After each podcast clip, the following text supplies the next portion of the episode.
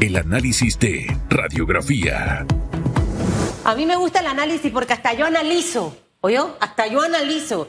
Y Carlos Araújo esta mañana, el mejor financista, economista, Oh, banquero a oh, nivel mundial e oh. internacional, chiricano, Eso, gracias. de Concepción, de Bugaba, por allá de esa área a la que nunca fui.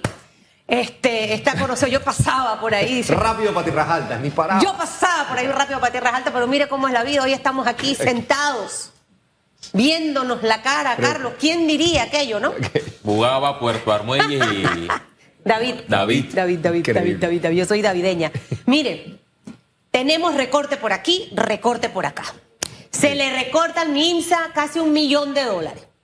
El diputado Sucre, dígame el nombre, Javier. Javier Sucre. Javier Sucre Sí. está aquí sentado hace un par de días diciéndome que iba a mejorar el proyecto, el borrador. Chácate, lo aprobaron ayer. Para, para que el que opte por ser representante, alcalde o vicealcalde pueda optar por el salario más alto. Nadie va a irse por los dos mil dólares que gana un representante. Todo el mundo se va a ir por el más alto. Así es. Entonces, si estamos hablando de recorte y de contención de gasto, Explíqueme cómo esta iniciativa en realidad puede justificar de dónde van a salir esos dineros. Segundo, creación del Ministerio de la Mujer. El instituto yo no creo que tenga más de 20 personas trabajando allí o 30, no lo sé. Un ministerio no es con 20 ni 30 personas, estamos hablando de que ahí también va plata metida, Carlos. Sí. Eh, entonces quiero que matemáticamente usted me ayude, por favor. Sí, buenos días de nuevo, contento de estar aquí con el gran desafío de explicar lo inexplicable. No hay manera de conciliar un discurso de contención de gastos con la creación de entidades que solo van a aumentar el mismo y peor aún, no están claras sus funciones, capacidades o la disposición de resolver los problemas que le atañen al panameño. Yo creo que desde la Asamblea de Diputados se está mandando el peor de los mensajes en la peor y más peligrosa coyuntura que este país ha vivido en los últimos 25 años. Sin temor a equivocarme, tuve la oportunidad de estar en julio y agosto en el meollo del asunto, donde estuvo el hervidero de las discusiones en la mesa única del diálogo. Y lamentablemente lo que aquí se está sembrando es un caldillo, se está cocinando un caldillo peligrosísimo. Y el peligro viene precisamente de la indolencia, de la desconexión con lo humano y del dolor de los panameños. Y esa indolencia viene de la Asamblea de Diputados de la República de Panamá. Despertarse hoy y mandar este mensaje tan nefasto, tan indolente, es de verdad preocupante. Pero más allá de eso, es irrespetar la, necesaria conexión que tiene que haber entre precisamente los poderes del Estado. Yo creo que el presidente Laurentino Cortizo aspira a, a mejores días para los panameños. Yo no voy a cuestionar eso en el Ejecutivo. Pero tiene que haber algún tipo de conexión, de res- corresponsabilidad por este tipo de leyes que se están promoviendo que solo cuestan. Y de nuevo, somos cortoplacistas. Somos, somos de mentes pequeñas, mentes pequeñas que están manejando este país. Y eso realmente es preocupante. Es un detonante que no estamos midiendo en la justa dimensión, porque estamos pensando siempre en el corto plazo, en la respuesta de la curita y el parche inmediato. No tenemos ni siquiera idea cómo vamos a hacer para, para poder cumplir con los pagos que vienen en el aumento de deuda, lógico, porque el mundo está viviendo una rampante inflación. Las tasas de interés, esta semana fue la peor semana en mucho tiempo en el mercado de capitales internacionales. La deuda a Panamá, no solo nos vamos a tener que endeudar más con estas acciones, nos va a costar más. Es, es, es la peor de las combinaciones, es la irresponsabilidad con la indolencia que va de la mano de ineptitud y de inoperancia. Cuando todo eso se junta, lamentablemente tenemos una situación muy preocupante. Yo particularmente, hablando, no había estado más preocupado por Julián Araúz y por Valeria Araúz, mis hijos, que hoy, categóricamente. ¿Cuándo es no estoy más preocup- Hoy es el día que más preocupado estoy por el futuro de mis hijos, dada la, la magnitud de las decisiones que se están tomando en este, en este gobierno. Y de nuevo, no apunto dedos hacia el Ejecutivo. Es un, es un grupo de personas que, que realmente no entiendo por dónde están eh, viendo el Pero el beneficio de alguna puede decisión. cambiar ese grupo de, per- de ese grupo de personas con la decisión que tome, por ejemplo, en el caso de el, el proyecto que ya fue aprobado del De ley, diputado Javier sí, Sucre. sí. O sea, lo que debe hacer el presidente es Vetarlo, vetarlo. vetarlo. Y, a- aunque lo van a aprobar por insistencia, que puede pasar, Sí, puede pasar puede y que la gente eso no se le olvide. Y la Corte se va a demorar siete siglos. En, en algunos casos son rápidos, en otros no. Sí, yo, por ese lado, la creación de ministerios.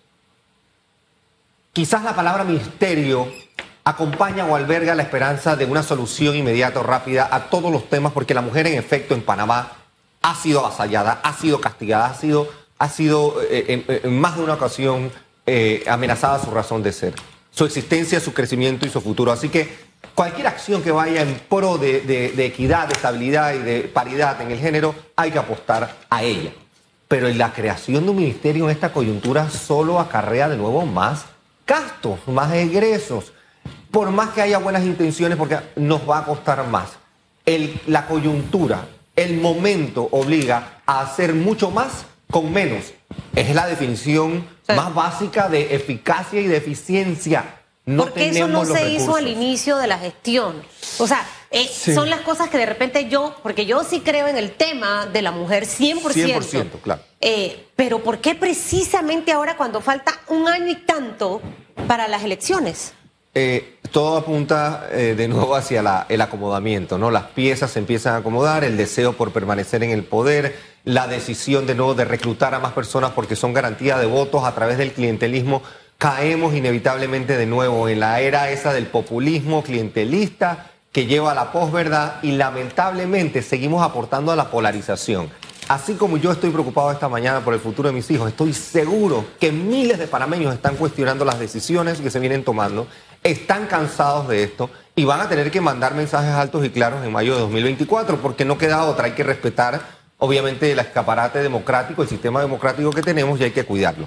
Pero estas decisiones lamentablemente llevan a esa polarización, a, apartarnos de buscar realmente las soluciones en el mediano y largo plazo que necesita el país y nos estamos preocupando por si alguien va a ganar mil, dos mil o tres mil dólares. Eso es de mentes pequeñas y hoy día esas mentes están afectando lamentablemente el futuro de nuestro país. El proyecto eh, está en abierto, Carlos, y no establece ningún eh, tope salarial. Y yo le mencionaba eso al diputado proponente Javier Sucre. Por ejemplo, si el administrador del canal que gana 26 mil dólares Sí. o la rectora de la UNACHI que gana 13 mil dólares, más adelante deciden eh, postularse para representante y en efecto salen electos, Sí. pueden decir, mira, yo quiero mi, mi- mi salario de 26 mil dólares, porque así lo contempla esta ley, no establece nin- ningún tope de salario. Y lo penoso de, de estas iniciativas es que en esos circuitos, en esas comunas, en esas áreas hay personas comiéndose un cable, Sí. personas con eh, contratos paralizados, personas que perdieron su trabajo en pandemia.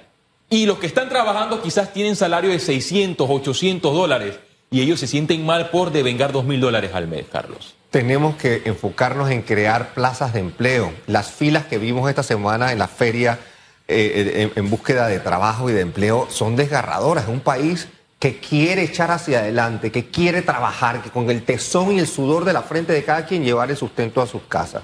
Y tenemos entonces estos mensajes, como bien apunta Félix eh, Chávez. Eh, es, es- deplorable. ¿Cómo, cómo podemos cómo llegamos aquí? Esa es la otra pregunta.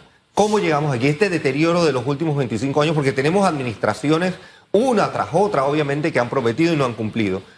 Y que ahora tenemos uno de cada cinco panameños viviendo en pobreza si se mide desde la perspectiva de la multidimensionalidad. Eso no se puede resolver de la noche a la mañana y somos conscientes de eso.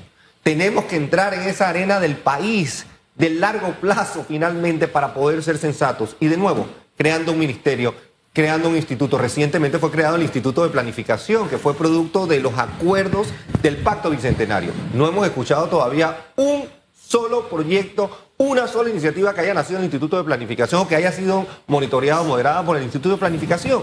Y ahí hay personas ya devengando un salario que a lo mejor ni se necesitaba. 800 dólares, 900 mil dólares, de nuevo, son, son- salarios que hoy están realmente siendo muy insuficientes para cumplir con lo que el panameño necesita. El país necesita volcarse a la creación de salarios dignos, trabajos solidarios buenos que, que permitan que el panameño crezca de manera decente y sostenible. Y sustentable, porque esa es otra cosa, no podemos tampoco eh, eh, eh, caer en la improvisación recurrente, porque eso también nos caracteriza. Así es. Empezamos entonces a crear, no crea, mete, salga. No, eso, eso no lleva a soluciones consistentes ni constantes. Yo sí albergo la esperanza de que el proyecto de ley va a ser vetado. Yo sí albergo la esperanza de que se va a replantear de buena manera el tema del Ministerio de la Mujer. Yo sí albergo la esperanza de que va a haber un consenso nacional próximamente con todos los actores que realmente aterricen soluciones concretas.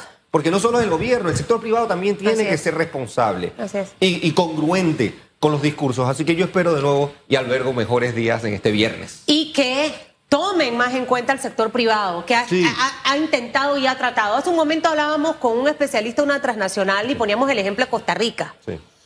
Eh, y en realidad algo está haciendo Costa Rica diferente, eh, Carlos. Sí. O sea, la generación de empleo se está yendo a Costa Rica porque allá donde se están instalando estas empresas transnacionales. Sí. Entonces, queremos generar empleo, tenemos que tener las condiciones necesarias para que los inversionistas vengan Sí.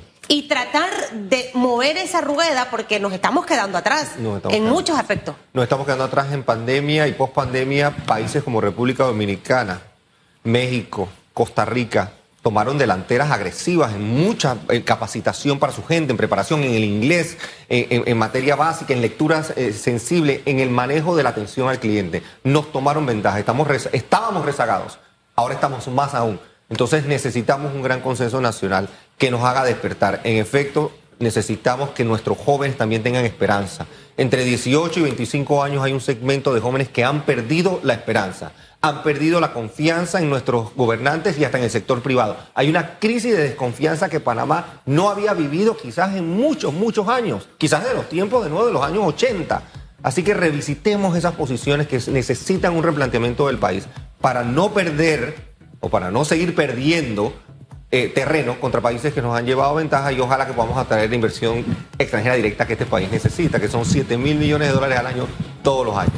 7 mil millones, hay que poner un par de vendedores a buscar esos 7 mil millones de dólares. Vamos, vamos al avión. eh, eh, eh, no sé cómo es la estructura, yo asumo que el presidente tiene una primera fila de ejecutivos que salen a nivel internacional a tratar de atraer esa inversión, pero para eso necesito seguridad jurídica, que vean un país sólido, un país que cualquiera no cierra calle y, y se para todo, o sea, necesito también eh, ofrecer un país que tenga las condiciones para poder invertir. Miren, vamos a, a- a remar todos, Sí. a, a pensar positivo de que el presidente va a vetar esa ley del diputado Javier Sucre del PRD eh, y que la va a vetar. Y usted acuérdese de eso. Mira, hay una foto, en el Panamá América ahorita hay una foto donde están todos. Eh, y que hablan precisamente abogados y algunos diputados del veto que debe recibir esta iniciativa.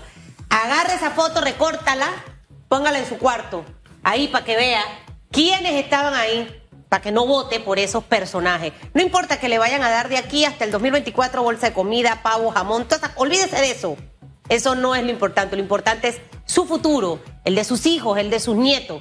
Que construyamos un país para todos, no algo momentáneo.